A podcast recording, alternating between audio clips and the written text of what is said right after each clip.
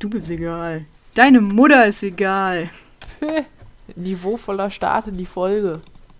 Ja, das ist normal. Ich möchte nicht, dass die Leute glauben, wir wären niveauvoll und intellektuell.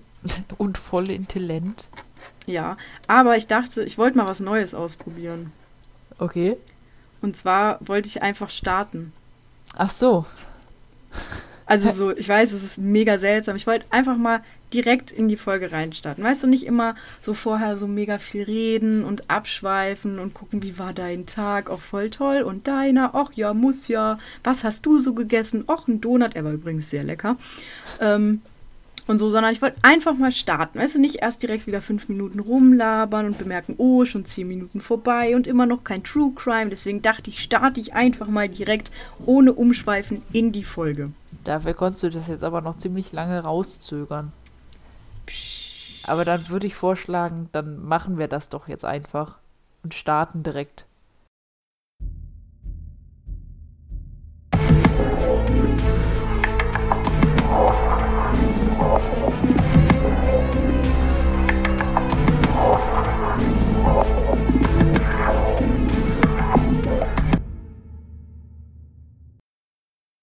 Ja, weißt du, warum wir direkt starten und warum ich so viel geredet habe? Warum? Weil ich mein Konzeptpapier noch nicht geöffnet hatte, wo die Begrüßung draufsteht. Ach so. Clever. Die ich natürlich nicht ablese, sondern in meinem Kopf habe. Wie nennt man das? Auswendig kann. Ja, dann hau mal auswendig die Begrüßung nochmal raus. Genau, ganz auswendig aus meinem Kopf äh, sage ich Hallo und herzlich willkommen an alle lieben Menschen an den Empfangsgeräten. Mein Name ist Sophia. Mein Name ist Sandra. Und zusammen sind wir Grabgeflüster. Das ist ein True Crime Podcast der Krempelkisten Corporation GmbH, Co. Und so weiter. Heißt, wenn ihr uns schreiben wollt oder immer erfahren wollt, wann die nächste Folge rauskommt, schaut einfach mal bei unserem Instagram-Account Krempelkiste vorbei.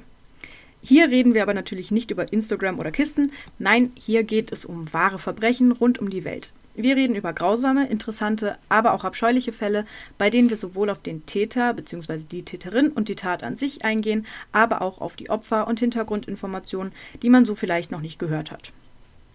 Ja, und damit können wir direkt starten, würde ich mal Ja. sagen. Das klingt doch wunderbar und ich bin sehr gespannt, was für du, was für du ein Fall für mich du haben tun. Ja, voila, weißt du, ich sage dir, du küsst mein Auge, wenn der fertig ist. Alles klar. Hört, hört, hört man das im Hintergrund? Was? Hast du das gehört?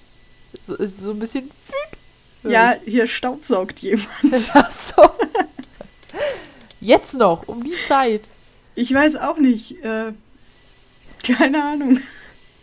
Ja, warum nicht? Ein Das bisschen ist, wahrscheinlich, das ist wahrscheinlich die einzige körperliche Aktivität, die jemals in diesem Sportzimmer stattfinden wird. okay, gut. Ähm, gut, dann gehen wir mal weg von Staubsaugern äh, hin zu, wie sollte es anders sein, Mord.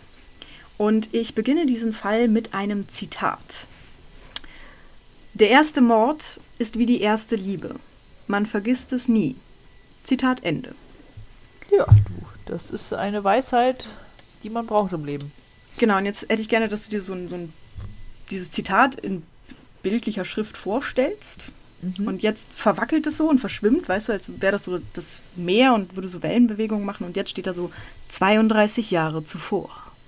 Uh, so, so eine ein Fade-out Übergangsding. Genau, ich, ich persönlich stelle mir ja immer dieses, dieses Scheißi bei, bei Spongebob vor, was dann sagt, 32 Jahre Ja. zuvor.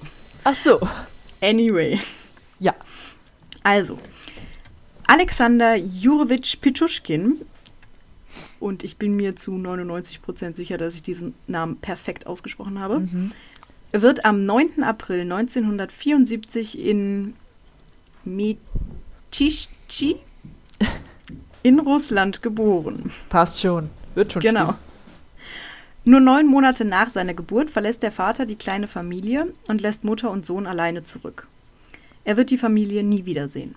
Wohin er gegangen oder was aus ihm geworden ist, habe ich leider nicht herausbekommen.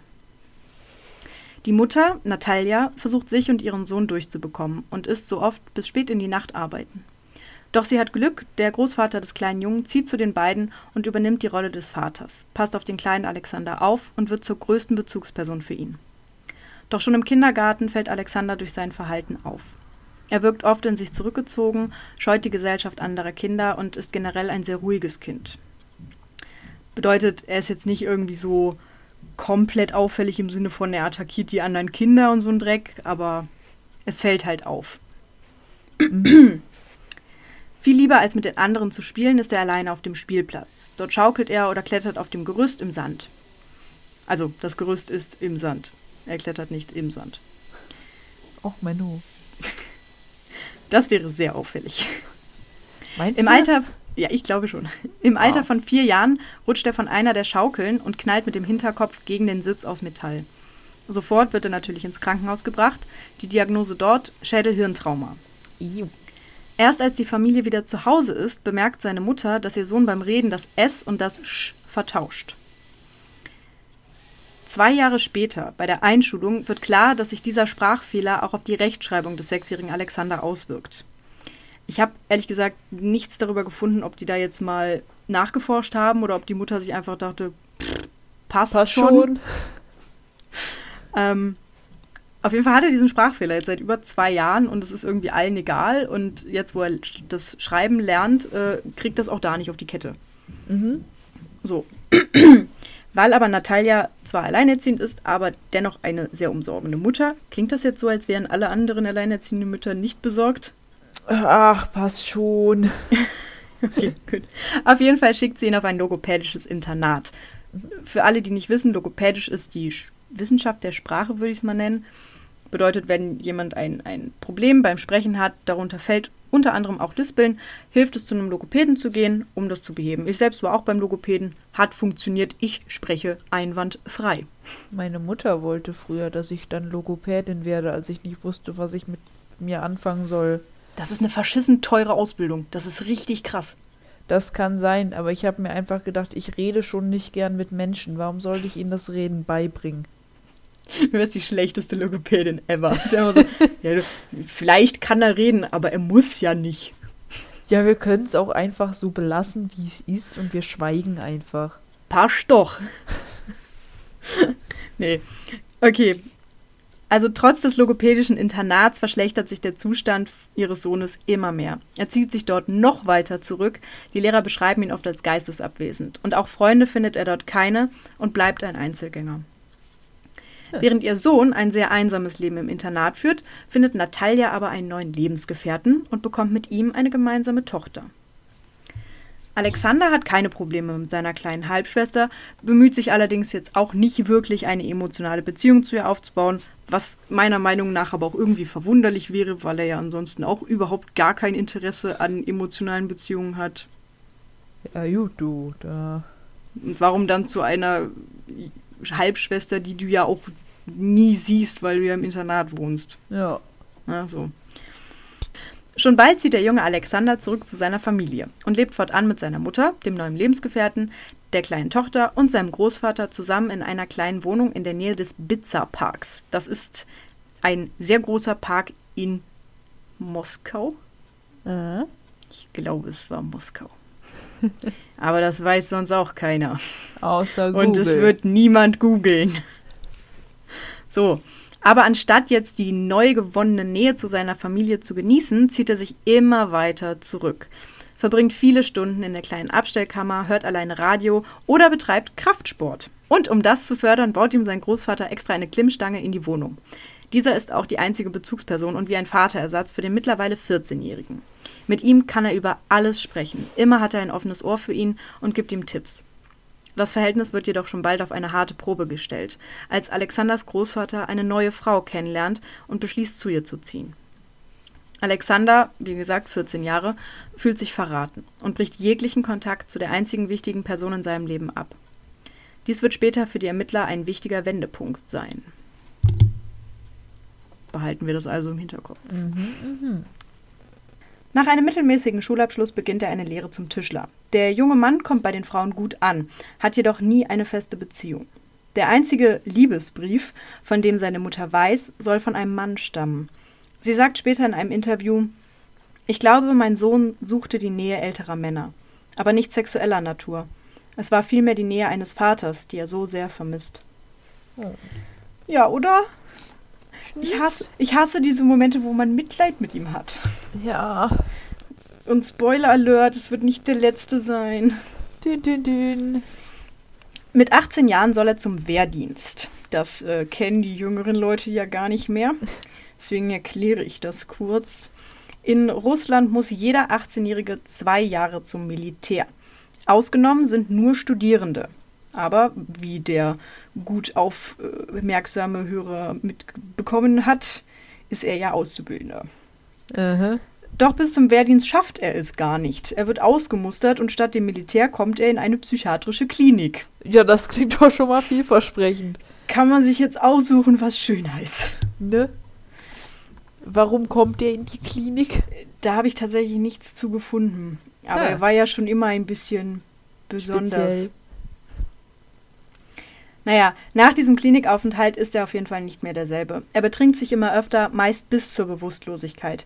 Unzählige Male muss Natalia, die spät von der Arbeit heimkehrt, ihren betrunkenen Sohn die Treppen des über 100 Parteienhauses bis hoch in die Wohnung ziehen. Äh. Mittlerweile ist Alexander Alkoholiker und arbeitslos.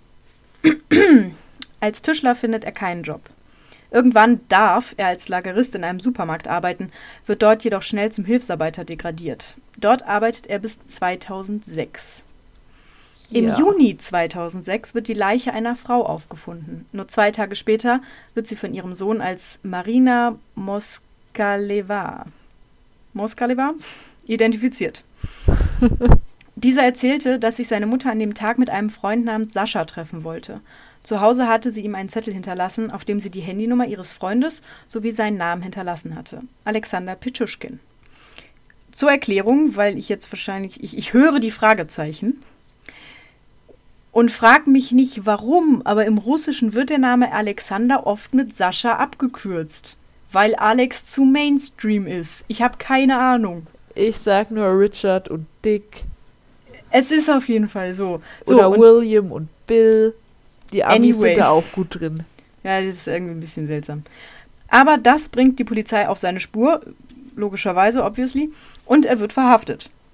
Nach einem stundenlangen Verhör gibt er den Mord an der Frau zu. Und nicht nur das. Er gesteht neben ihr noch 60 weitere Menschen getötet zu haben, es bei dreien versucht zu haben. Hm. Und so kommt nach und nach die Geschichte des schlimmsten Serienmörders Russlands ans Licht. Dün, dün. Genau. So, und jetzt machen wir natürlich wieder einen Schritt zurück, weil wäre jetzt langweilig, wenn der Fall zu Ende wäre. Ach, So, Ende. War schön, oder? Gerne Ja. wieder. Bis Kürz- zum nächsten Mal. Tschüss. kürzeste Folge, die wir je hatten. Ein Nein, natürlich nicht. Alexander mordete das erste Mal mit 18 Jahren. Das Opfer war Michael Uditschuk, ein Mitschüler. Und ich möchte hier kurz erwähnen, dass ich ab jetzt nur noch deutsche Fälle mache, damit ich die Namen aussprechen kann. Namen. Ich hasse es. Schwierig. Es gibt auch genug deutsche Namen, die schwierig auszusprechen sind. Ich habe generell ein ambivalentes Verhältnis zu Namen. Egal, also, in ihm hatte er das erste Mal so etwas wie einen Freund gefunden. Die beiden verbanden nämlich ihre gewalttätige Fantasie und der Wunsch zu töten. Ist das nicht schön? Für Das jeden so Topf schön. gibt's einen Deckel. Ich habe wen, ich habe einen Freund gefunden. Lass mich ihn umbringen. So Nee, gern habe ich ihn. die wollten das zusammen machen. Ach so. Okay, Alexander hat einen Freund. Also nicht sexuellen Freund, sondern einen Kumpel. Als Alexander jedoch die gemeinsamen Pläne verwirklichen wollte, tat sein Mitschüler dies plötzlich als irre Fantasien ab und weigerte sich mitzumachen. Hm. Jetzt fragen wir uns alle, was passiert. So, ne? Aber ich kann es nachvollziehen, weil so im Spaß sagt man sowas ja schon mal. Und wenn jetzt der andere das aber nicht als Spaß aufnimmt, und gerade zum Beispiel mein Sarkasmus ist ja sehr schwierig von meinem Nicht-Sarkasmus zu unterscheiden. Ich kann schon verstehen, dass das passieren kann, muss ich sagen. Ja, dass dann gesagt wird so, "Hm, nee, lass mal doch nicht machen. So, aber Alexander wird ja nicht der schlimmste Serienmörder Russlands, wenn er nicht einen Plan hätte. Er lockt unter einem Vorwand seinen Freund in den Park. Er wolle mit ihm gemütlich etwas trinken und er solle doch bitte ein Seil mitbringen. Das Übliche. Klar, ich bringe auch immer ein Seil mit. Ja, vielleicht wollen die Seilhüpfen machen. Vielleicht wollten die abhängen, verstehst du? So. Okay, ich gehe kurz für fünf Minuten in die stille Ecke. ja, schäm dich. Okay, so. Fünf Minuten später. Im Park selbst macht er sein späteres Opfer betrunken und erwürgt ihn dann mit eben jenem Seil. Ach, welche Überraschung. Ja. Danach warf er den leblosen Körper in eine Abflussrinne. Kurz zur Erklärung, diese Abflussrinnen verteilen sich über den gesamten Park. Wer hat aufgepasst? Wie hieß der Park nochmal? B -b Pizza? Genau. Ich wollte gerade zurückscrollen und nachgucken. Ähm, Yes. genau. Ähm, ja. Also diese verteilen sich über den gesamten Park und machen einen Großteil der Abwasserversorgung der ganzen Stadt aus. Später sagt Alexander Pitschuschkin über diesen Augenblick, der erste Mord ist wie das erste Mal verliebt sein. Unvergesslich. Ja, du, ich habe mein erstes Mal verliebt sein sowas von vergessen. Ja, war ja auch kein erster Mord. Ja, aber Ja, vielleicht würdest du deinen ersten Mord dann auch vergessen. Vielleicht hast du schon gemordet und hast es vergessen. shit. Egal. Die eigentliche Mordserie beginnt allerdings erst neun Jahre später, im Jahr 2001. Das ist noch gar nicht so lange her. Das ist tatsächlich noch nicht so lange her. Der könnte noch leben. Ja, er könnte noch leben. Und tut das eventuell auch. Dabei ging Alexander Pitschuschkin immer gleich vor. Seine Opfer waren unter anderem Bekannte, was ich tatsächlich interessant finde, weil die meisten Serienmörder, die wir kennen, haben ja eher nicht Bekannte getötet. Ja, das fällt irgendwann auf, denke ich. Ja. Ja. Gut. Also, Bekannte, aber auch oft körperlich Behinderte, Obdachlose, sozial Schwache, alte Menschen oder Alkoholiker oder alles in allem. Alles in einem. Also ein alter Alkoholiker, der sozial schwach ist, daher obdachlos, zusätzlich nur ein Bein hat und Sein Onkel ist, kennt. Ja. So. Menschen, von denen Pitschuschkin also annahm, dass sie sich nicht sehr stark wehren konnten und nur selten oder sehr spät vermisst und gesucht werden. Unter den verschiedensten Gründen lockte er seine Opfer immer in den gleichen Park. So erzählte er manchen, dass er auf seinen verstorbenen Hund trinken, aber dies nicht allein tun wolle. Oh. Man kennt das. So, das Ding ist, der Park ist wirklich enorm groß. Ja, also wenn man sich so denkt, so wie konnte der da irgendwie so und so viele Jahre lang unerkannt morden. Also es war wirklich ein sehr, sehr großer Park. Ähm, und ich finde es so klischeehaft, dass es in Russland spielt und er die ganze Zeit gesoffen hat. Wodka. So. Genau. So, jetzt trinken die auf ihr, den verstorbenen Hund und dabei machte er sie halt so betrunken, bis sie komplett wehrlos waren und er schlug sie dann mit einem Hammer. Selten erwürgte er sie und warf sie dann in die Kanalisation, damit sie dort ertranken. Ja, nett. So war der Plan. Mhm. 2002, also ein Jahr später, entkam aber eine Frau, da sie sowohl den Schlag als auch die Kanalisation überlebte. Kurz Ih, danach schafften es auch ein 13-jähriger Junge und ein älterer Mann zu überleben. Da ist jemand nicht sehr sorgfältig gewesen. 2003 entdeckte Pitschuschkin zwei seiner drei Opfer auf der Straße. Die Angst, entdeckt zu werden, trieb ihn dazu, eine zweijährige Pause zu machen. Als er dann 2005 wieder anfing zu morden, ging er dabei sicher, dass seine Opfer tot waren, bevor er sie in die Kanalisation warf. Um dies sicherzustellen, steckte er ihnen Wodkaflaschen oder Stöcke in die Kopfwunden, die er ihnen zuvor mit dem Hammer zugefügt hatte. Ja. Stellen wir uns das doch mal bitte bildlich vor oder lassen es einfach. Lassen wir es besser. Zu spät. 2006, also über fünf Jahre nach dem Beginn der Mordserie, wird ein Transvestit festgenommen. Und ich finde es krass, dass es 2006 Transvestiten in Russland gab. Ich fände es krass, wenn es die jetzt in Russland gäbe. Weil da, die sind da ja nicht so ganz offen, was das angeht. Nee, das ist wohl wahr. Aber er wird festgenommen. Er ist nämlich im Park von der Polizei aufgegriffen worden. Und er hat sich sehr verdächtig gemacht, weil er einen Hammer bei sich trug. Achso, ich dachte, weil das ein Transvestit ist. Nee, nee, die hatten tatsächlich einen begründeten Verdacht, weil ich meine, ich weiß nicht, wie oft du mit deinem Hammer Gassi gehst, aber ich mach's selten. Ja, eher nicht. Habe ich einen Hammer? Du bist der Hammer. Yeah. Okay, der Transvestit rechtfertigt sich selbst damit, dass er halt sich verteidigen möchte. Mhm. Und es stellt sich auch sehr schnell heraus, dass er ein komplett wasserdichtes Alibi hat. Aber die Presse berichtet natürlich sofort über den scheinbar Verdächtigen. Natürlich. Natürlich. Warum sollte es in Russland anders sein als hier? Ja, ja. Und das bringt Pichuschkin komplett aus der Fassung. Er will beweisen, dass der wahre Mörder noch auf freiem Fuß ist. Kein anderer soll den, wie er findet, Lohn für seine Arbeit bekommen. Also manchmal haben diese Serienmörder doch schon sehr, sehr großes Ego, wa? Ja. Fünf weitere Menschen müssen sterben, darunter vier Bekannte von Pichuschkin. Das letzte Opfer, Marina. Pichuschkin oh. sagte später selbst, dass er lange nachgedacht hatte, ob er sie wirklich töten wollte.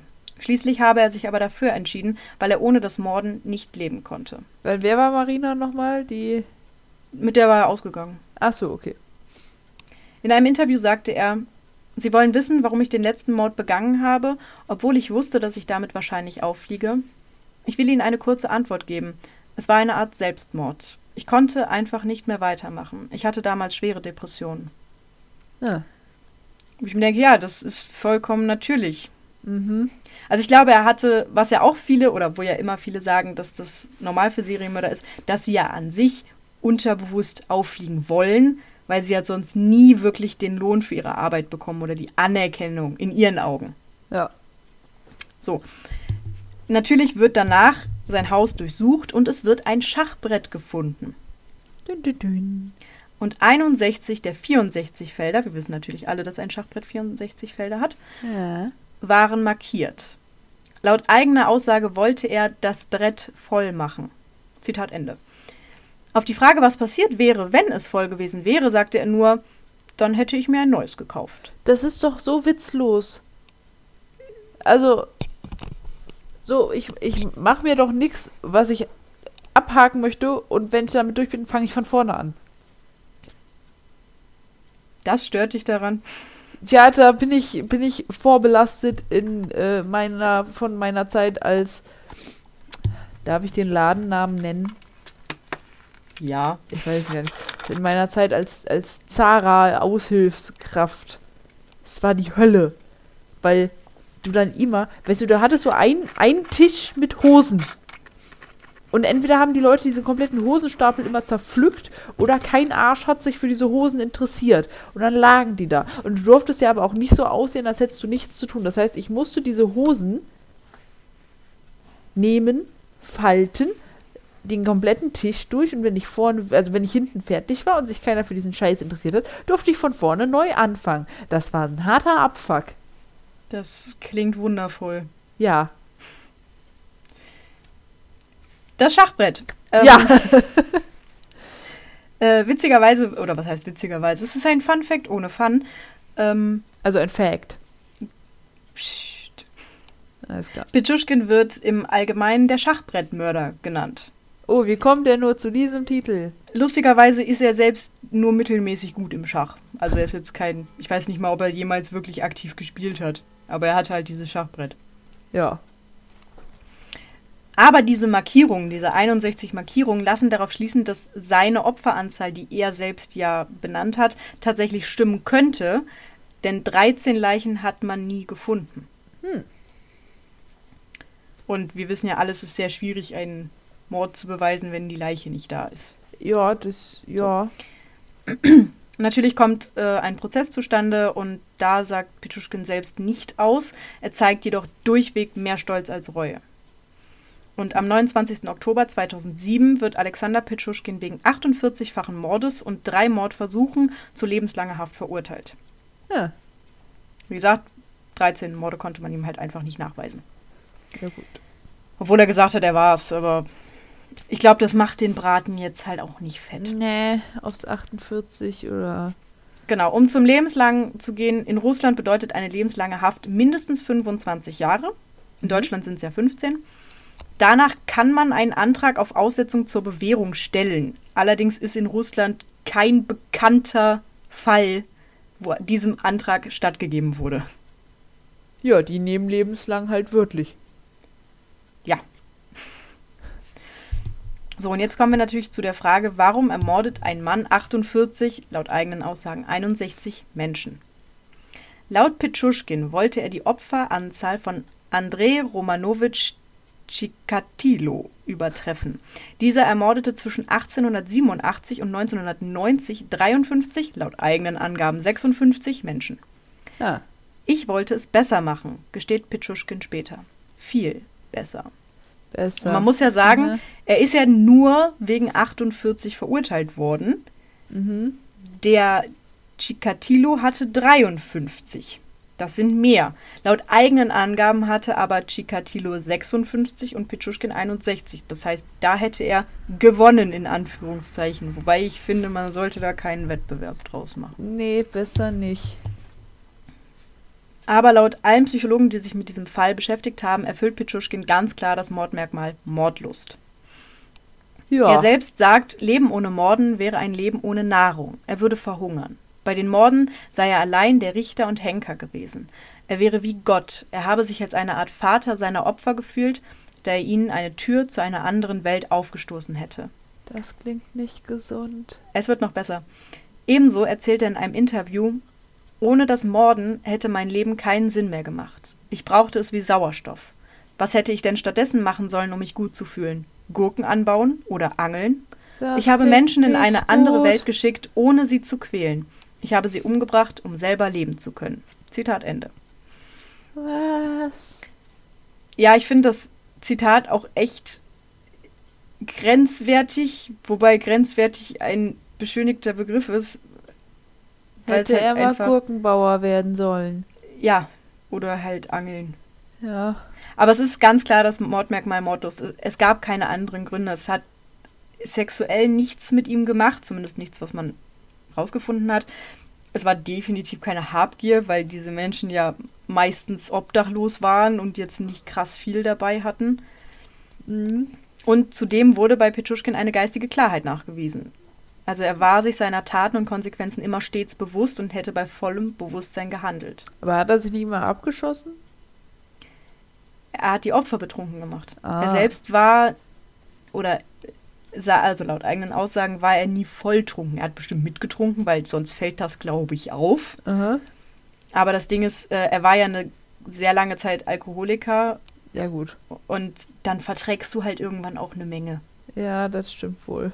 Wobei die in Russland alle viel vertragen. Klischee. Uh, so. Die Interviews mit Pichuschkin, die ich mir angesehen habe, zeigen einen komplett normalen Mann. Ich selbst kann obviously kein Russisch. Habe Nicht? also. Nee, tatsächlich nicht. Und ich hatte keine Lust, es nur für diesen Fall zu lernen. Ach, ein bisschen mehr Engagement. Auf jeden Fall habe ich nicht verstanden, was er gesagt hat. Das wurde natürlich alles übersetzt, aber das ist ja auch immer mal ein bisschen was anderes, weil du den Tonfall einfach nicht sehr gut verstehst, beziehungsweise nicht weißt, welche Wörter betont er jetzt, welche nicht. Aber generell der Tonfall, den erkennt man ja trotzdem. Und der klingt halt einfach so, als würde ich von meinem letzten langweiligen Arbeitstag erzählen. Also es ist so unfassbar belanglos. Es ist einfach so ein, ja, und dann war ich gestern noch einkaufen und dann habe ich da die Bri- Brigitte getroffen. Ja, und der Mann, also der ist ja auch schon wieder krank. Also so, es war so komplett runtergerattert. Ja. Ja, also von Reue oder Scham war keine Spur zu sehen. Eher im Gegenteil, er schien es zu genießen, so viel Aufmerksamkeit zu bekommen, was ich sogar ein bisschen verstehe, weil er sitzt halt im Knast, er macht da nichts anderes. Ja. Das ist so sein Highlight des Jahrzehnts, dass man ein Kamerateam kommt und ihn interviewt. Na supi. Ja, der, der Stefan Harbord, man kennt ihn, ist ein deutscher Experte für Serienmörder und Täterprofile, der sagt über Pichuschkin, Täter, die aus Ruhm töten, sind oft geprägt durch ein geringes Selbstwertgefühl, ein hohes Geltungsbedürfnis und weisen oft einen Mangel an Empathie auf. Und, Und- andere Leute mit kleinem Schwanz holen sich eine dicke Karre. Ja, Pichuschkin war halt nicht sehr reich. Ja. Was hätte Geld aus ihm machen können? Tja.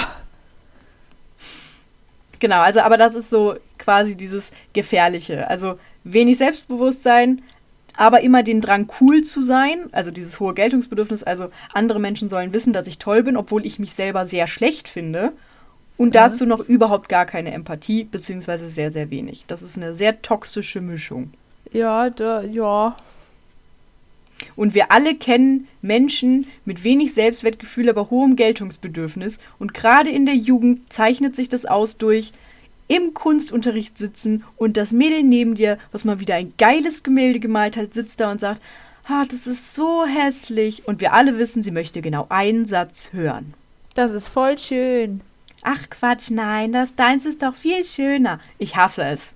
Ich dachte, das sind die, die, die ganzen Leute, die dann irgendwelche Bilder hochladen, wo sie so gespielt traurig gucken und so, oh, ich bin so fett geworden. Nein, Das das, auch. ist Bombe aus. Ja, Das auch. Naja, auf jeden Fall, wir kennen alle so Leute, aber ich hoffe einfach mal, dass diese Leute nicht alle morden. das wären recht viele dann. In den meisten Fällen hat man, haben diese Leute ja trotzdem einen hohen, ein hohes Empathiegefühl und das hindert dann doch zu Ja. morden. So, du hast dich ja schon gefragt, och, ob der wohl noch lebt. Hm, Aktuell sitzt Petschuschkin, der ist mittlerweile 46 Jahre. der ist noch nicht mal alt. Das heißt, wenn der jetzt rauskäme, könnte er mich noch einholen.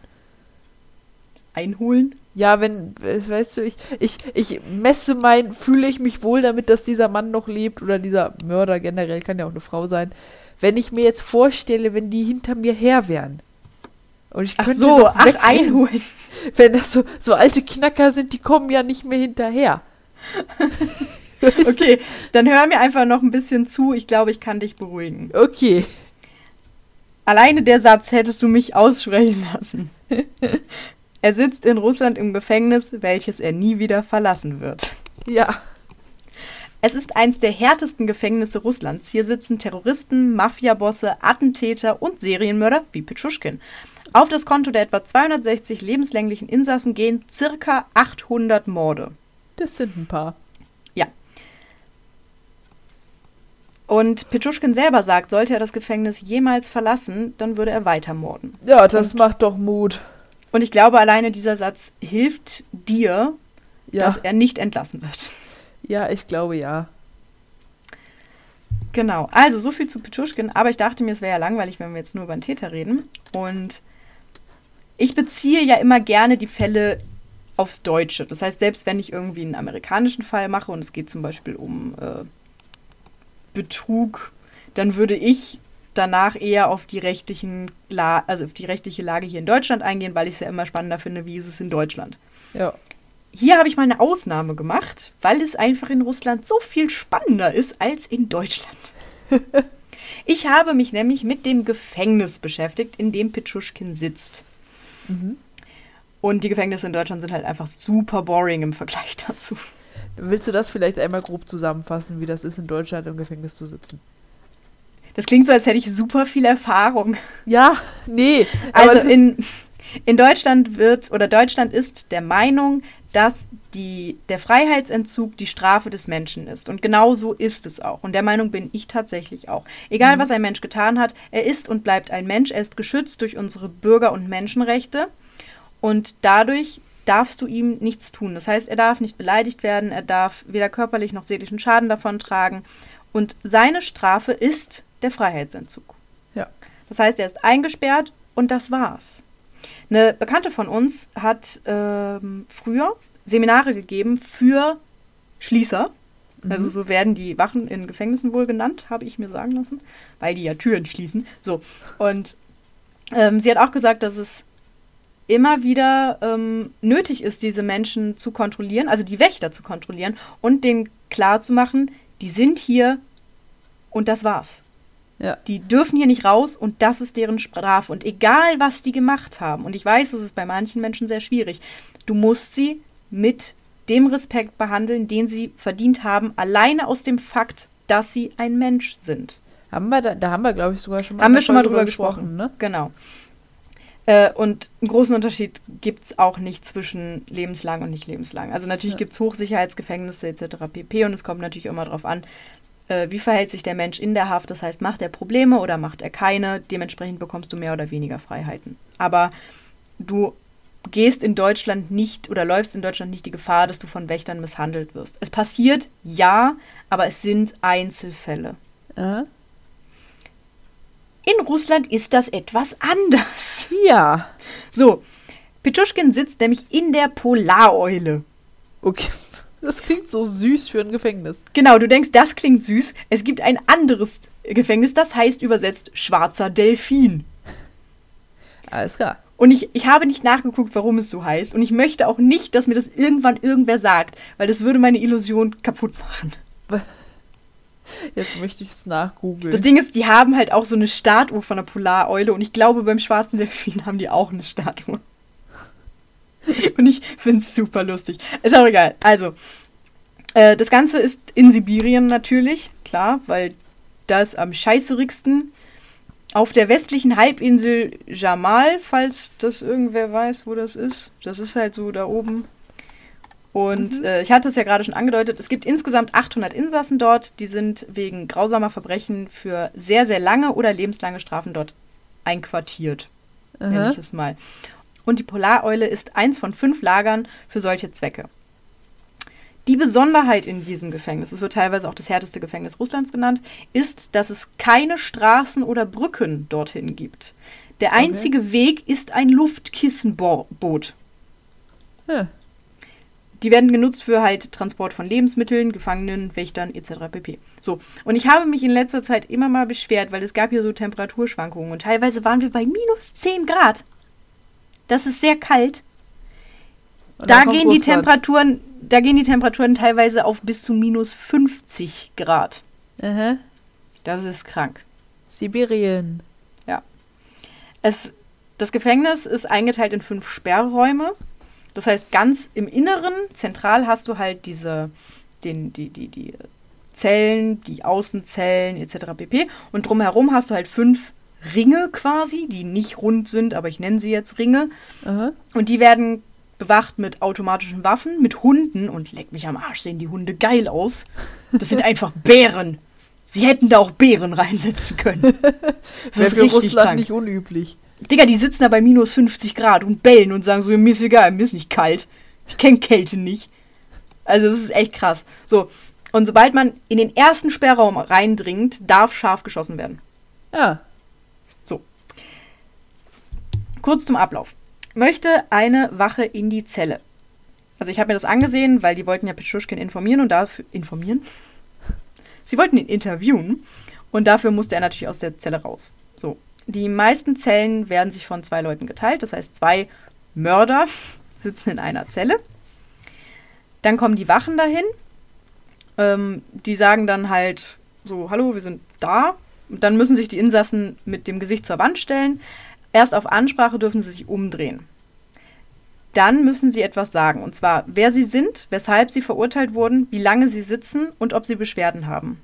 Mhm. Das Ganze läuft also folgendermaßen ab. In der Zelle 34 befinden sich zwei Gefangene. Alexander Pitschuschkin nach 105 wegen 48-fachen Mordes zu lebenslanger Haft verurteilt. Seit dem 16.06.2006 inhaftiert, keine Beschwerden. Alexei Golajew wegen Paragraf 105 wegen dreifachen Mordes zu lebenslanger Haft verurteilt, seit dem 8.2.2008 in Haft, keine Beschwerden. Ja. Dann drehen die beiden sich um. Der Alexei ist übrigens der, der Zellenkumpel vom Alexander. Das habe ich mir jetzt schon fast gedacht. Genau, so. Die beiden drehen sich dann um. Einer kommt dann ans Gitter, dreht sich mit dem Rücken zu den Wachen, streckt die Hände auf dem Rücken durch ein kleines äh, Gitterfenster raus. Die werden dann in Handschellen gelegt. Dann geht er zurück zu seinem Posten. Dann kommt der zweite. Dem werden ebenfalls Handschellen angelegt. Er geht wieder zurück. Dann wird die Tür geöffnet. Alexander Pitschuschkin verlässt diese Zelle. Danach wird die Zelle abgeschlossen. Der Alexei kommt wieder mit dem Rücken voran nach hinten. Ihm werden die Handschellen abgenommen und er darf wieder zurücktreten. Hm. Zwischen den dem Gang und dem, der Zelle befinden sich zwei Stahlgittertüren. Außerhalb der Zelle bewegt sich der Gefangene obviously nur in Handschellen.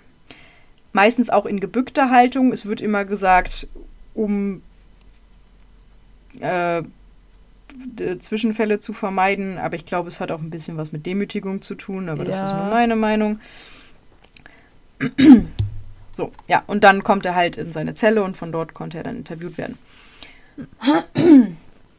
So. Das Leben dort läuft relativ gleich ab, immer. Also es ist jetzt nicht so, dass die da so krass ähm, viel Abwechslung haben, nenne ich es mal. Genau, jedes Mal, wenn die eine Zelle verlassen, muss, äh, wird der Insasse komplett kontrolliert. Das heißt, er wird komplett abgetastet, er muss den Mund öffnen, die Zunge halt einmal so hoch und runter machen. Jeder, der mal in der Klapse war, weiß, wie das geht. um zu gucken, ob die halt irgendwas im Mund haben. Und danach wird er halt weitergesteckt. Das heißt, es wird immer wirklich geguckt, ähm, haben die irgendwas Spitzes bei sich, ähm, weil die wirklich aus jeglichem Scheiß Waffen machen können. Das ist so krass. Die haben aus einem Zigarettenfilter, können die eine potenziell tödliche Waffe machen. What? Und ich will es ausprobieren. Was haben sie denn damit gemacht? Äh, Ja, irgendwie konntest du den so anflemmen. Das Ding ist, wenn ich meinen Filter mal aus Versehen anflemme, weil ich die Zigarette falsch rumhalte, macht es einmal Puff, eine Flamme explodiert. Was krasser klingt, als es ist eine sehr kleine Explosion. Und dann ist der Filter weg. Und dann muss ich eine neue Zigarette nehmen. Din, din, din. Aber irgendwie sind russische Zigaretten anders, weil die kannst du halt, also es dauert sehr, sehr lange, aber wenn Insassen was haben, dann ist es ja Zeit. Ähm, du flemmst die quasi immer wieder an, diesen Filter, und drückst den dann so zusammen. Und dadurch wird, verfestigt sich das. Und wenn du das lange genug machst, hast du quasi wie so eine sehr kleine Rasierklinge. Krass. Und damit kannst du ja potenziell tatsächlich jemanden umbringen oder auch dich selber. Äh, Weil du hast nichts mehr zu verlieren, wenn du dafür lebenslang drin bist. Das ist wohl wahr. Und das wissen die Wachen. Deswegen wird halt sehr, sehr genau kontrolliert. Mhm. Die Insassen dürfen auch tatsächlich, sobald sie die Zelle verlassen und nicht mit ihnen gesprochen wird, nur auf den Boden gucken. Das heißt, sie dürfen sich nicht umblicken, die dürfen die Wachen nicht angucken, gar nichts. Ja, ansonsten, die dürfen morgens in den Waschraum, was ein Pain in the Ass ist, Alter, das ist so furchtbar. Äh, da ist quasi eine vergitterte Duschkabine Mhm. und mit vergittert meine ich vergittert. Also da sind nur Gitter vor. Da ist nichts mit Duschvorhang. So, und ja, vor diesem Dusch. gibt's nicht. Was? Privatsphäre gibt's nicht. Aber gar nicht, denn vor diesem, dieser Duschkabine, nicht mal um die Ecke oder sowas, direkt davor sind noch mal vier weitere Zellen, wo andere Insassen drin sind, die darauf warten, dass die Duschkabine frei wird. Das Ja. heißt, dir gucken dann vier Kerle zu, wie du dich wäschst. Ich meine, ja, er hat 48 Menschen getötet, aber das finde ich hart. Ich glaube, da gewöhnt man sich dran. Ich finde es trotzdem nicht schön. Es gibt Dinge, da möchte ich mich nicht dran gewöhnen. Ja, das stimmt wohl. Gut, nach dem Waschen gehen die auf jeden Fall wieder zurück in ihre Einzelzellen. Äh, ein, also es gibt Einzelzellen, die meisten sind aber äh, zu zweit zusammen. Eine Einzelzelle sind drei mal zwei Meter. Mhm. Die wird täglich, werden alle Zellen durchsucht. Es gibt täglich einen Hofgang für zwei Stunden und in der Zeit werden alle Zellen durchsucht. Mhm. Hofgang ist ein nettes Wort für das, was da passiert, denn das sind an sich einfach Käfige. Also es ist eine Betonwand oder ein Betonkäfig. Diese Wand ist drei Meter oder so hoch. Es ist oben drüber ein Gitter. Das heißt, du siehst den Himmel. Das war's. Wow. Ich habe mal geschätzt, ich bin sehr schlecht im Schätzen, aber ich schätze, diese Zelle ist ungefähr vier mal zwei Meter groß. Da dürfen die sich zwei Stunden am Tag bewegen. Yay. Und bevor sie da reingehen, wird die komplette Zelle auch wieder kontrolliert. Das heißt, die Wände werden so abgeklopft, um zu gucken, sind da irgendwas, keine Ahnung was, so. Und dann sitzen die da, zwei Stunden. Ja, Und es gibt fast keinen, der das nicht tut, weil das die einzige Abwechslung ist. das ist sad. Das ist wirklich sad. So, okay. Es gibt tatsächlich sogar Besuch, einmal im Jahr, Ja. für drei Stunden, ohne Körperkontakt mit einer Plexiglasscheibe zwischen dir und deinem Besuch. Ja gut, ich glaube, wenn das einmal im Jahr ist, dann nimmst du alles, was du kriegst. Ist richtig. Dann könnte es auch die isselige Oma von nebenan sein. Genau. Und ähm, das nächste, worüber ich ganz kurz rede, an sich hätte ich da eine eigene Folge zu machen können, weil es True Crime vom Feinsten ist. Aber ich dachte mir, ach komm, was soll's? Ich pack das hier schnell rein. Äh, Übergriffe auf Häftlinge sind tatsächlich keine Seltenheit. Sie gehen aber nur sehr selten in die Öffentlichkeit. Es gibt unter anderem mittlerweile ein Video, was im Internet veröffentlicht wurde, wo Wachen einen Häftling verprügeln. Und ich meine wirklich verprügeln. Der kriegt Tritte gegen den Kopf ab. Äh, der kriegt Tritte und Schläge gegen alles Mögliche ab. Also es ist wirklich heftig. Und das Video wurde von den Wachen selbst gemacht und wahrscheinlich nach einem internen Streit veröffentlicht. Ah. Und daraufhin sind natürlich äh, gewisse Organisationen darauf aufmerksam geworden. Das Problem ist aber, wer sich im Gefängnis beschwert, zum Beispiel äh, sich bei der Zeitung meldet oder bei der Staatsanwaltschaft, du kannst die ja immer irgendwie kontaktieren, sei das jetzt über deinen Anwalt oder bei dem einmaligen Besuch im Jahr, Mhm. ähm, kann aber damit rechnen, dass er danach körperlich misshandelt wird. Ja, wahrscheinlich. Also es ist alles Aussage der Gefangenen, aber anhand dieser Videos, die es halt immer wieder gibt und ähm, generell so dem, was ich in den Dokus gesehen habe, ähm, halte ich es für wahrscheinlich, weil das Ding ist, in den Dokus, wenn du weißt, da ist eine Kamera bei mir, verhältst du dich ja schon anders. Und Ja. trotzdem verhalten sie sich noch scheiße. ja. So, das ist halt das Krasse, was ich dabei finde. Ähm, es gab tatsächlich den Fall von einem, ähm, also ich gehe das jetzt wirklich nur ganz, ganz kurz durch, ich werde jetzt auch nicht großartig Namen nennen oder so, aber ähm, der wurde seiner Meinung nach unschuldig verhaftet, weil er ein Gegner des Regimes ist, was mir persönlich sehr schlüssig erscheint. Mhm. Und ähm, er hat mit Hilfe seines Anwalts hat er Bilder von seinem Körper machen können und es war echt eklig. Also der hatte, also im Prinzip war sein ganzer Körper voll mit roten Striemen, mit Blutergüssen, mit was Mhm. weiß ich. Also es sah wirklich, wirklich furchtbar aus. Er hatte keine Nägel mehr, die ihm seiner Aussage ähm, nach ausgerissen wurden Äh, weil er halt nicht aufhört, sich zu beschweren und halt immer wieder auf seine Menschenrechte pocht und halt sagt äh, zu, ich habe nichts getan, ich bin unschuldig hier drin.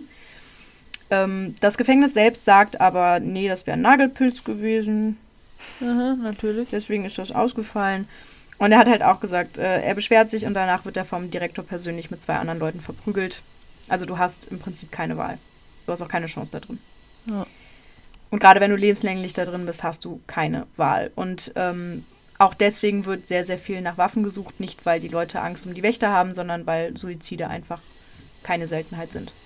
Mhm. Kann Die ich Leute, irgendwo die. verstehen. Was? Kann ich irgendwo verstehen.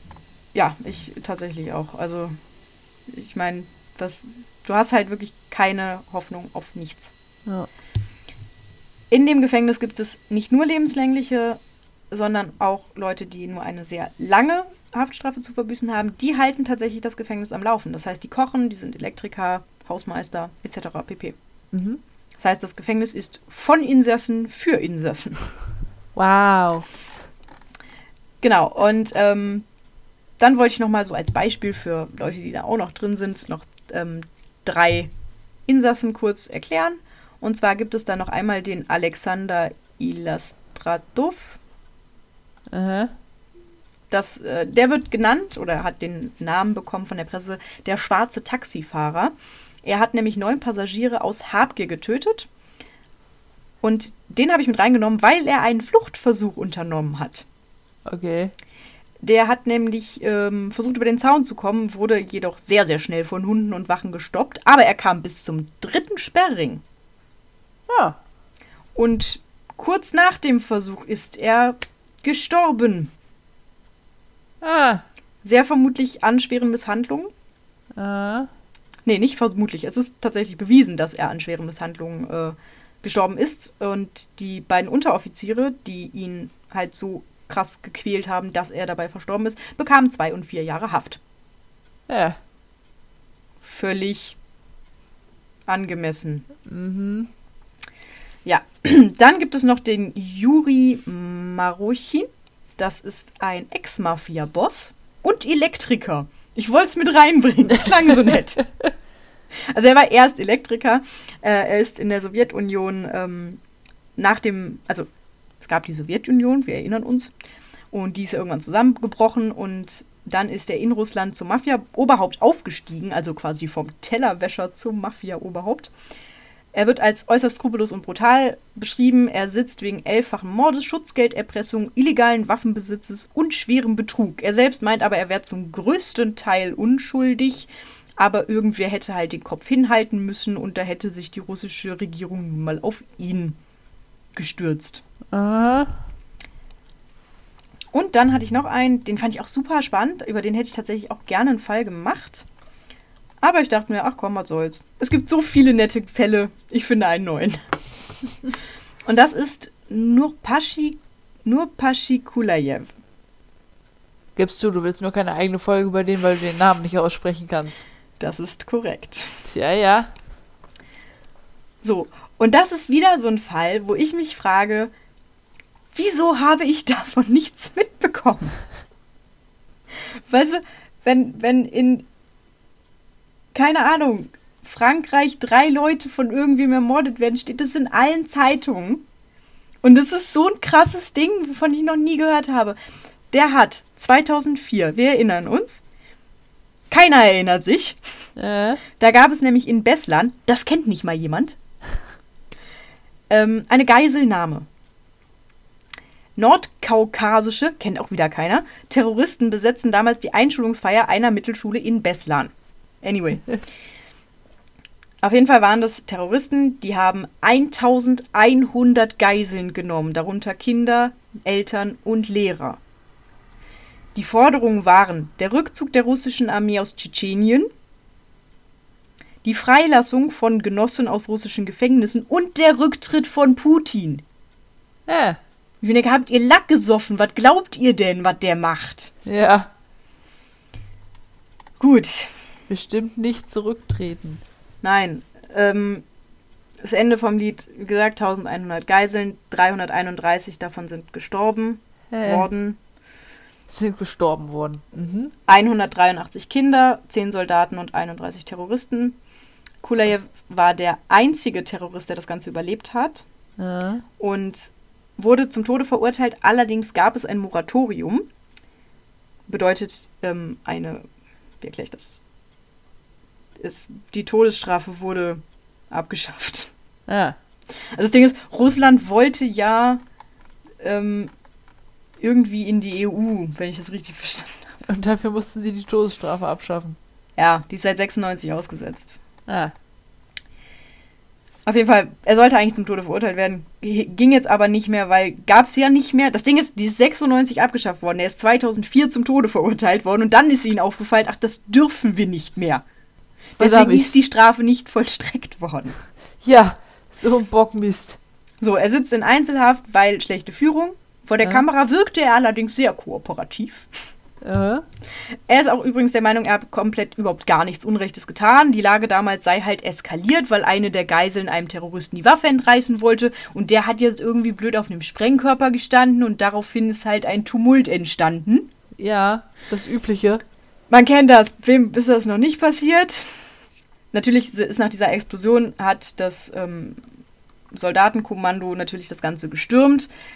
Die Geiseln sind geflohen, das heißt, es gab so ein Aufeinandertreffen. Die Terroristen haben noch aus dem Gebäude auf die fliehenden Geiseln geschossen. Kommt nicht so geil. Nee. So. Der Kulajew ist äh, gelernter Tischler tatsächlich, was ich lustig finde, weil Pichuschkin das ja auch, aber die haben gar nichts miteinander zu tun. Ist mittlerweile 40 Jahre und sagt, er hat ja eigentlich habe er ja gar nicht wirklich mitgemacht. Er hat damals nicht mal gewusst, dass die Schule das Ziel gewesen sei. Natürlich nicht. Ja, er meinte halt, dass das damals so war, ja, wir sind halt irgendwo hin und nur sehr, sehr wenige wussten, wohin wir überhaupt gehen und dann war man halt da. Und Aha. dann kannst du auch nicht mehr zurück. So. Und er hat auch gesagt, so diese ganzen Forderungen wären eigentlich kompletter Quatsch gewesen. Es wäre eigentlich nur äh, eine Ablenkung gewesen, um den Führer der Terroristengemeinde, nennt man das so, Aha. ähm, Shamil Basajew zu schützen. Also der hatte Aha. diese Terroristen angeführt und der war irgendwie so ins Fadenkreuz gelangt. Ich habe mich da nicht so ganz eingelesen es ist sehr kompliziert und um das wirklich zu verstehen, muss man sich auch mit dem Tschetschenenkrieg auseinandersetzen und das war mir dann auch zu politisch für diesen Podcast. ähm, auf jeden Fall sollte der geschützt werden. Kurejew sagte, er war eigentlich nur Mitläufer. Er ist damals vom älteren Bruder rekrutiert worden. Das verstehe ich sogar alles. Also ich verstehe nicht, dass er Leute umgebracht hat, aber die Geschichte ist ja kein Einzelfall. Er hat halt mitgemacht. Er ist der Einzige, der überlebt hat. Jetzt muss er den Kopf dafür hinhalten. Das ist so. Hättest halt Ja. nicht mitgemacht. Ähm, das Ganze hat auch nur so halb funktioniert, weil der Shamil Basajew 2006 vermutlich vom russischen Geheimdienst getötet wurde. Da gibt es aber natürlich keine offizielle Natürlich nicht. Haltung zu. Genau. Ja, so viel zu den ähm, Leuten, mit denen Pichuschkin sich äh, sein Haus teilt. Mhm. Nett. Nett. Guck mal, und ich weiß, du möchtest es nicht wissen, aber ich habe ein paar Infos zum schwarzen Delfin. Ach. Man sollte dir kein Google geben. Psst. Aber es klingt sehr ähnlich wie in der Polareule. Finde ich. Also, ich habe, ich beziehe die Infos jetzt von der Seite decoder.org. Und äh, hier steht ja, also mal, mal kurz zusammengefasst, ein Absatz. Im schwarzen Delfin sind vor allem Schwerkriminelle wie Terroristen, Kannibalen und Serienmörder untergebracht. Deshalb zählen die Haftbedingungen hier zu den härtesten Russlands. Die Zellen bestehen aus viereinhalb Quadratmeter großen Kammern, wobei die zwei bis drei Häftlinge pro Zelle von den Türen und dem Fenster noch einmal durch Gitter getrennt sind. Es ist verboten, sich nach dem Aufstehen morgens um 6 bis 22 Uhr abends auf die Pritschen zu legen. Das Licht bleibt rund um die Uhr angeschaltet, auch nachts. Die Insassen stehen unter ständiger Videoüberwachung und die Zellen werden alle 15 Minuten kontrolliert. Um Fluchtversuche zu vermeiden, werden die Insassen bei Überführungen in andere Gebäudeteile die Augen verbunden, damit sie ihre Orientierung verlieren. Oh, darüber habe ich eine Doku gesehen. Ja? Ja. Um Orientierungslosigkeit oder dass denen die Augen verbunden werden? Nee, über ein Gefängnis, wo das passiert ist. Kann sein, dass das das war. Ich habe viele Dokus über russische Gefängnisse gesehen in letzter Dann wird Zeit. das wahrscheinlich sein. Sie Ja. müssen mit den Händen in Handschellen auf dem Rücken vorn gebeugt gehen und werden pro Person stets von drei Wachmännern sowie Mhm. einem Hund begleitet. Bis heute gab es keinen erfolgreichen Ausbruch aus dem Hochsicherheitsgefängnis. Ja. So viel Genau, dazu. also das, das Ding ist, ähm, was ich ganz lustig finde, weil du hast ja jetzt gerade gesagt, es wird als der krasseste Knast beschrieben. ja, eins der sichersten. Genau, so ähm, über die Polareule sagt man ja auch äh, krassestes Gefängnis. Kann es sein, dass sie das zu allen Gefängnissen in Russland sagen? Genau, es gibt nämlich auf der Insel Piatak gibt es den schlimmsten Knast Russlands. Der hat extrem viele Vorwürfe wegen Menschenrechtsverletzungen. Mhm. Und was ich daran sehr interessant fand, war, A, haben die einen Psychologen, weil die halt alle versuchen, sich umzubringen, Mhm. weil das so scheiße da ist.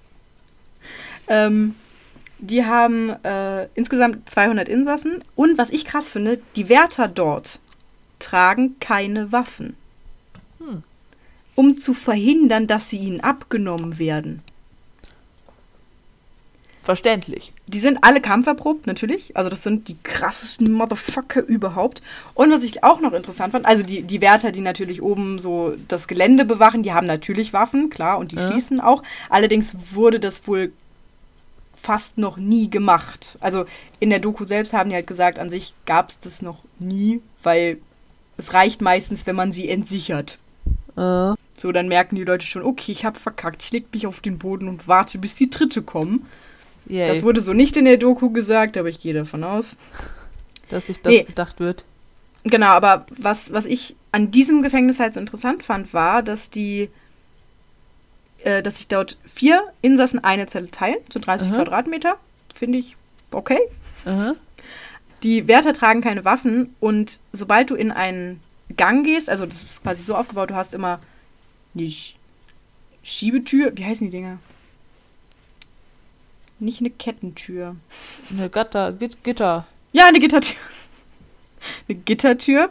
Dann hast du dahinter einen Gang und von diesem Gang gehen dann ein paar Zellen ab. Mhm. So, und sobald du da reingehst, machst du natürlich hinter dir die Türe zu. Das heißt, du schließt sie ab. Und Aha. überall in diesem Gang gibt es Löcher in der Wand. Und sobald ein Gefangener irgendwie aus seiner Zelle rauskommt, muss der Wärter seinen Schlüssel da reinwerfen, Ah. damit der Gefangene nicht rauskommt. Das Ding ist, du als Wärter kommst dann auch nicht raus. Und du hast keine Waffe. Ja, Scheißendreck. Da denke ich mir auch, ey. Augen auf bei der Berufswahl. Ja. Das stelle ich mir nicht witzig vor. Deswegen kann ich auch echt verstehen, dass die da halt nur zu dritt oder zu viert rumrennen. Und das Ding ist, wenn einer aus einer Zelle kommt, da sind ja immer vier in einer Zelle drin. Ja. Wenn du Pech hast, kommen dann alle vier raus. Und wenn du Pech hast, haben die sich gerne, weil die hatten viel Zeit zusammen. Oh ja. Also Wenn das, du Pech das hast, haben die sich aus einem Sache. Zigarettenfilter eine Waffe gebastelt. Eben. So, also das Ding ist, die haben halt gesagt, ja, das ist halt unser Risiko als Wache. Mhm. Aber es ist uns halt lieber. Also im Prinzip opfern die dann einen Wärter, damit die nicht durch die nächste Schleuse kommen. Ja, gut. Und das finde ich schon krass. Das ist äh, Commitment. Genau, kurz zu den Insassen. Dort, ich habe nur zwei Leute. Von dem einen kenne ich nicht mal den Namen. Ich weiß nur, dass er sieben Menschen zerstückelt hat. Äh, Ich fand es aber erwähnenswert. Und den anderen, den fand ich irgendwie ein bisschen, ich weiß nicht, man soll ja immer kein Mitleid mit denen haben, keine Sympathie aufbauen, aber das war so niedlicher. Der, der Oleg Michailov, Michailov, Mhm. Mich, Michai, Michailov, keine Ahnung, ist ein Auftragskiller eines Mafia-Kartells. Und der kam 1996 aus der Ukraine nach Moskau und schloss sich dort der Mafia an. Ein Jahr später kam sein erster Auftragsmord. Insgesamt hat er acht Menschen mit Maschinenpistolen erschossen und er bereut seine Taten mittlerweile. Also er sagt wirklich, ich habe damals Menschen erschossen, ohne zu wissen, wer sie sind. Und mittlerweile weiß ich, das waren keine schlechten Menschen. Mhm. Ich weiß nichts über die. Vielleicht waren sie schlecht, aber wahrscheinlich nicht. So, sie waren halt irgendwem im Weg. Und ich habe es getan, weil das mein Auftrag war. Er hat auf jeden Fall lebenslang und weil er halt so ein guter ist, darf er arbeiten. Er näht nämlich Arbeitskleidung und er kriegt dafür einen Euro am Tag. Oh. Und er hat Er hat mittlerweile eine Verlobte, die haben sich durch eine Brieffreundschaft kennengelernt. Oh. Und er darf sie einmal pro Jahr sehen und beim nächsten Besuch möchten sie heiraten. Ich sag nur Jailmail. Ja, exakt das. Nein, aber ich fand es halt wirklich süß, weil auch, also wie gesagt, ich kann immer noch kein Russisch. Äh? Aber er hat halt über diese Frau gesprochen und es war einfach so süß, weil das, das, also ich hatte wirklich das Gefühl, dass das so die Frau ist, für die er mittlerweile lebt. Und ich glaube, ich kenne den Mann jetzt nicht. So, und ich habe ihn fünf Minuten in, einem, in einer Doku gesehen. Aber ich glaube wirklich, dass der sich verändert hat. Mit sowas kriegt man dich, wa? Ja, voll. Nee, aber wirklich, weil das Ding ist, er hat seine Taten ja wirklich eingesehen. Es war eine blöde Aktion, ja, und er, er sollte dafür definitiv in den Knast kommen, aber ich glaube wirklich, dass er bereut und ich glaube wirklich, dass Menschen, nicht alle Menschen, aber dass sich Menschen ändern können und ich glaube, dass er das getan hat. Hm. Und dem würde ich das einfach so gönnen. Jetzt nicht direkt, lass ihn von mir noch zehn Jahre da drin bleiben im Knast, aber danach. Aber stell dir mal vor, also jetzt mal aus Sicht der Frau, also stell dir mal vor, du lernst wen per Brieffreundschaft kennen. Du weißt, der sitzt im Gefängnis. Und dann entscheidest du dich zu heiraten. Und du hast aber noch keinen einzigen Tag in deinem Leben mit diesem Mann zusammen verbracht. Also keinen kompletten. Und dann kommt sie einmal im Jahr sehen. Ja, ja, aber die, die wohnen ja nicht zusammen. Darauf wollte ich Da kommt auf jeden Fall kein Alltagstrott auf, okay? Nee, das ist wohl wahr. Aber jetzt stell dir mal vor, dieser Mann kommt dann raus und dann wohnen die zusammen Und dann knallt's. und dann knallt's. Dann kommt er direkt wieder rein. Oder sie dann. Ja gut, er muss sie ja nicht direkt töten, nur weil man sich streitet. Ja, Ja. Nee, aber ich fand's, also ich fand's jetzt mal ohne Witz, ich fand's wirklich schön. Also er hat auch über sie gesprochen und hat halt auch gesagt, dass er das eigentlich gar nicht fassen kann, dass, dass so eine hübsche, junge, intelligente und tolle Frau sich entschließt, mit ihm ihr Leben zu verbringen, obwohl sie es mit ihm nie verbringen kann. Ja. Und was ich so krass finde, wenn die heiraten, darf die alleine mit ihm in eine Zelle für ein Gespräch. Ja. Und das finde ich so krass, wenn du dir überlegst, du hast da ein Gespräch mit einem achtfachen Mörder. Ja. Die Frage ist, bleibt's bei einem Gespräch und wie videoüberwacht ist das da? Ganz ehrlich, du duschst da vor fünf anderen Kerlen. Ich glaube, das ist dann auch egal. Dem Täter ja, der Frau weiß ich nicht. Also ich glaube, wenn ich, wenn ich in einer Zelle wäre, in einer abgeschlossenen Zelle mit einem achtfachen Mörder, hätte ich meine Gedanken woanders als bei der Videoüberwachung. Meinst du? Ich glaube, ich wäre sogar ein bisschen froh drum, weil ich glaube, so ein Restrisiko bleibt ja im Kopf. Ja. Ja. Naja, so viel zu den Gefängnissen in Russland. Ich fand es auf jeden Fall mal ganz interessant, Ja. weil man kennt ja nur diese luschigen Deutschen und Die das ist ja, Luschen. da, da, ohne Witz, das ist doch ein Urlaub im Vergleich zu dem. Ja. Ja. Auf jeden Fall nichts, worauf ich hart Bock hätte. Ja, das ist richtig. Ach, ja. Gut. Äh, kommen wir mal von den bedrückenden Themen weg. Ach, so bedrückend war das gar nicht. Wir haben aufgehört mit Menschen, die sich unterhalten. Ja, gut. Unterhalten. Gut, dann ähm, möchte ich trotzdem, ich, ich möchte meinen Darwin Award erzählen. Ja, ich möchte das sehr gerne hören. Der ist nämlich wieder an, äh, an Dummheit kaum zu überbieten. Was man jedes Mal was denkt. man jedes Mal denkt und dann wird es nochmal schlimmer. So, äh, es war August 2006 in England und England hat ja die Angewohnheit, auch ähnlich wie die Franzosen, äh, Ortschaften zu benennen und dann die Hälfte der Buchstaben nicht auszusprechen. Also es wird geschrieben Leicester und ich glaube, man spricht es Leicester aus. Ich bin mir aber nicht hundertprozentig sicher. Dir wird vergeben. Dankeschön. Auf jeden Fall, äh, da ist es passiert, dass äh, ein Mann namens Darren, äh, 33 Jahre alt, in, in Flur seines Hauses entdeckt wurde, der einen Haufen Stichwunden in seiner Brust hatte und keiner wusste, was passiert ist.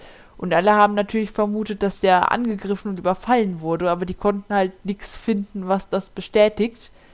Und äh, dann kam das ein Jahr später raus, Und zwar hat der einen Freund angerufen. Also das hat man dann, man hat dann Telefon äh, hier, ja, wie nennt man das? Wenn man guckt, Mailbox? Nee, wenn wenn man guckt, wer angerufen, also wen das Telefon angerufen hat. Anrufliste. Dankeschön. Auf jeden Fall hat er halt einen Freund angerufen und kurze Zeit später hat er einen Krankenwagen angerufen.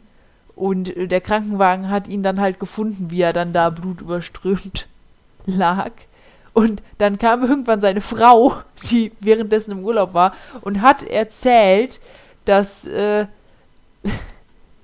ich find's so doof, dass Darren ähm, sich eine stichsichere Weste gekauft hat und jetzt sicher gehen wollte, ob diese Weste auch wirklich stichsicher war und es ausprobiert hat und die Weste angezogen hatte. Und sie war nicht stichsicher. Aber wer hat denn dann. Also, ich meine, dann hörst du doch bei einem Stich auf. Ja, das äh, wird man Darren nicht mehr fragen können. Also hat er sich selbst mehrfach. Nee. Ja. Nein. Nein. Ich lese, warte, ich lese hier gerade nur. Weil hier steht auch von wegen, dass er, dass er keine suizidalen äh, Tendenzen hatte. Deswegen war das ziemlich verwirrend, weil die Wunden halt auch so aussahen, als hätte er sich sie selbst zugefügt. Aber da hörst du doch nach einem Stich auf. Vielleicht war er sehr angetrunken und hat keinen Schmerz mehr gespürt. Und dachte sich so, hast du jetzt funktioniert? Oder er dachte sich, hm, hier ist locker, aber vielleicht an der Stelle. Du wirst ihn nicht mehr fragen können, er ist tot. Das ist das Problem dran. Also das. Äh, Nein. Es ist confirmed true. Ja, aber nein. da komme ich jetzt nicht drauf klar. Ja. Aber um, um diese Folge mit etwas Traurigem zu beenden. Warum willst du jetzt wieder Trauer? Weil es mich dran erinnert hat. Wobei es ist gar nicht so. Also es ist. Es ist traurig, aber es ist ein Happy End. Okay.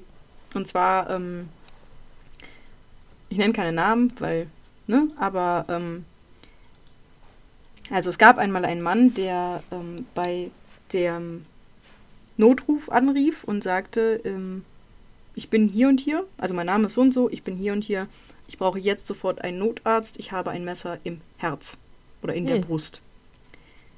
Und daraufhin legte er auf und rammte sich ein Messer in die Brust. Oh. Und der Krankenwagen ist gekommen und als sie ankamen, äh, lag er halt in seinem Wohnung, also in seiner Wohnung. Die Tür war auch angelehnt, das heißt, sie kamen auch ohne Probleme rein. Direkt an der Tür stand eine gepackte Tasche fürs Krankenhaus. Und er kam dann auch ins Krankenhaus, also sie haben es geschafft, ihn zu ähm, retten. Er, ist, er hat das alles überlebt und er kam danach wegen eines Suizidversuchs in eine psychiatrische Anstalt. Mhm. Und exakt das war sein Plan gewesen. Der Mann hatte nämlich sehr, sehr lange sehr starke Depressionen und er hat keinen Therapieplatz gefunden. Kein. Therapeut wollte ihn aufnehmen und keine Klinik wollte ihn aufnehmen und er hat das als einzigen Ausweg gesehen, weil er wusste, wenn er versucht, sich umzubringen, dann wird er eingewiesen. Äh, Und das finde ich halt, also ja, es ist Happy End, weil er hat überlebt. Ich weiß nicht, was danach aus ihm geworden ist, muss ich zugeben.